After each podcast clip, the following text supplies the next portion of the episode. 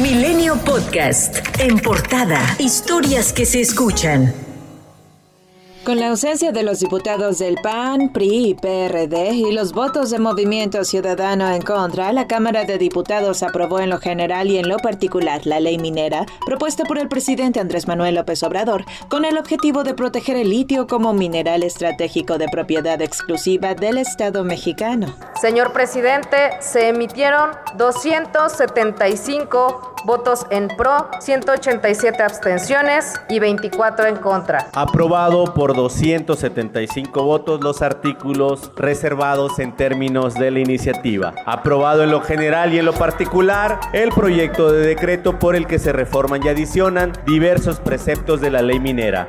Y es que los diputados federales de la oposición abandonaron la sesión en protesta por lo que calificaron como un albazo de la mayoría para discutir y votar con dispensa de todos los trámites la iniciativa presidencial. El diputado petista Gerardo Fernández Noroña señaló que con su ausencia acreditan que querían entregar el litio a empresas extranjeras. ¿Y cómo pueden hablar de un albazo si eso estaba en la reforma constitucional que ayer votaron en contra? Hoy con su ausencia acreditan que están en contra de que el litio sea en beneficio del pueblo. Hoy con su ausencia acreditan que querían entregarle litio a las empresas extranjeras y al capital privado transnacional. Hoy con su ausencia ratifican su enorme posición de traición a los intereses de la patria. Por su parte, los dirigentes de los partidos que conforman la coalición opositora Va por México reiteraron que seguirán trabajando para detener a lo que ellos califican como el régimen de Morena. Escuchemos al priista Alejandro Moreno. Aquí se van a topar con pared.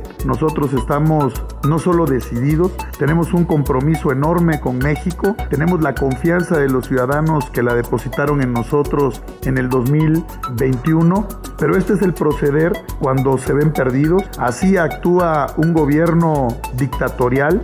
En tanto, el presidente Andrés Manuel López Obrador mencionó que el desecho de la reforma eléctrica es una traición a México. Se cometió un acto de traición a México por parte de un grupo de legisladores que en vez de defender los intereses del pueblo, de la nación, en vez de defender lo público, se convirtieron en francos defensores de empresas extranjeras. La diputada Alexis Gamiño fue expulsada del Partido Verde Ecologista de México por haber votado en contra de la reforma eléctrica. Durante la sesión de este lunes, el líder del Verde, Carlos Puente, pidió a la mesa directiva de San Lázaro la baja sin algún motivo, solo bajo fundamento del artículo 27 de la Ley Orgánica del Congreso de la Unión. Más tarde, la diputada dijo en su cuenta de Twitter sentirse aliviada, ya que señaló nunca más tendrá que votar por mandato o capricho, sino por sus ideales y por un México mejor. El presidente de la Junta de Coordinación Política de la Cámara de Diputados, Rubén Moreira, declaró que el PRI no apoyará nada que afecte a los mexicanos. Sabemos de la importancia del litio. Nos preocupa que se quede enterrado por falta de presupuesto y de tecnología, pero no se nos hace justo que nosotros mostrando nuestra inquietud de defender el litio,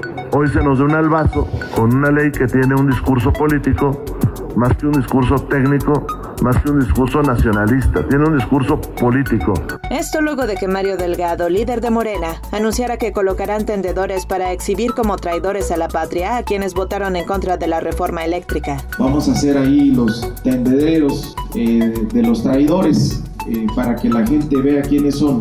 Yo creo que no eh, fallamos porque es la iniciativa más discutida, más analizada, más eh, publicitada eh, de la que yo tenga memoria. Por su parte, el coordinador de Morena en el Senado, Ricardo Monreal, anunció que buscará alcanzar acuerdos con el bloque opositor. Quizá también eh, nos faltó a nosotros profundizar el diálogo con ellos. No hay que cansarse de dialogar y de buscar proyectos comunes. Evidentemente se requería modificar la iniciativa original para arribar a acuerdos y para llegar a consensos. Con seis votos a favor y cinco en contra, la Suprema Corte de Justicia de la Nación determinó que la Comisión Federal de Competencia Económica no tiene interés legítimo para impugnar la ley de la industria eléctrica. El ministro presidente Arturo Saldívar Lelo de la REA dijo que debe revisarse cada caso concreto cuando un órgano acude a la controversia. No basta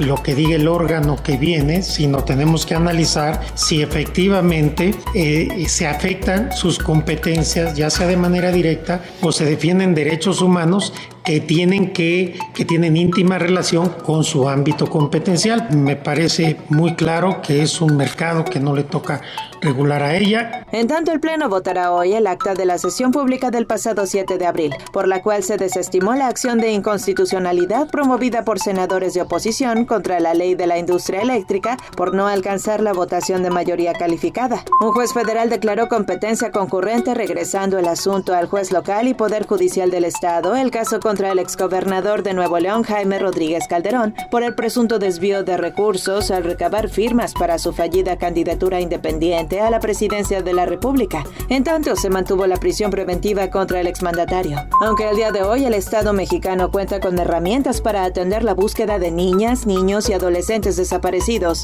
el país atraviesa una crisis de desaparición. Desde que comenzó a registrarse este fenómeno hace 57 años, al 25 de octubre del 2021, 82.328 niñas, niños y adolescentes han sido reportados como desaparecidos. De este total, 19.9% siguen sin ser localizados, de acuerdo con datos oficiales evaluados por la Red de los Derechos de la Infancia en México. El ex titular de la Fiscalía General del Estado de Guerrero, Iñaki Blanco Cabrera, calificó como parcial, a modo y tendencioso el informe presentado por la Comisión Nacional de Derechos Humanos en torno a los hechos del 26 de septiembre de 2014, de tal suerte que dijo no contribuye a saber lo que pasó con los 43 estudiantes de la normal rural de Ayotzinapa. En Querétaro, la Fiscalía General creó una comisión especial que se encargará de seguir las investigaciones relacionadas por el caso de violencia en el Estadio Corregidora. Hasta el momento han iniciado nueve carpetas de investigación en las que se han analizado 400 archivos multimedia. Se han realizado 51 cateos y 59 órdenes de aprehensión, de las cuales 39 han sido cumplimentadas y 34 personas se encuentran vinculadas a proceso, cuatro están detenidas y dos personas están prófugas de la justicia.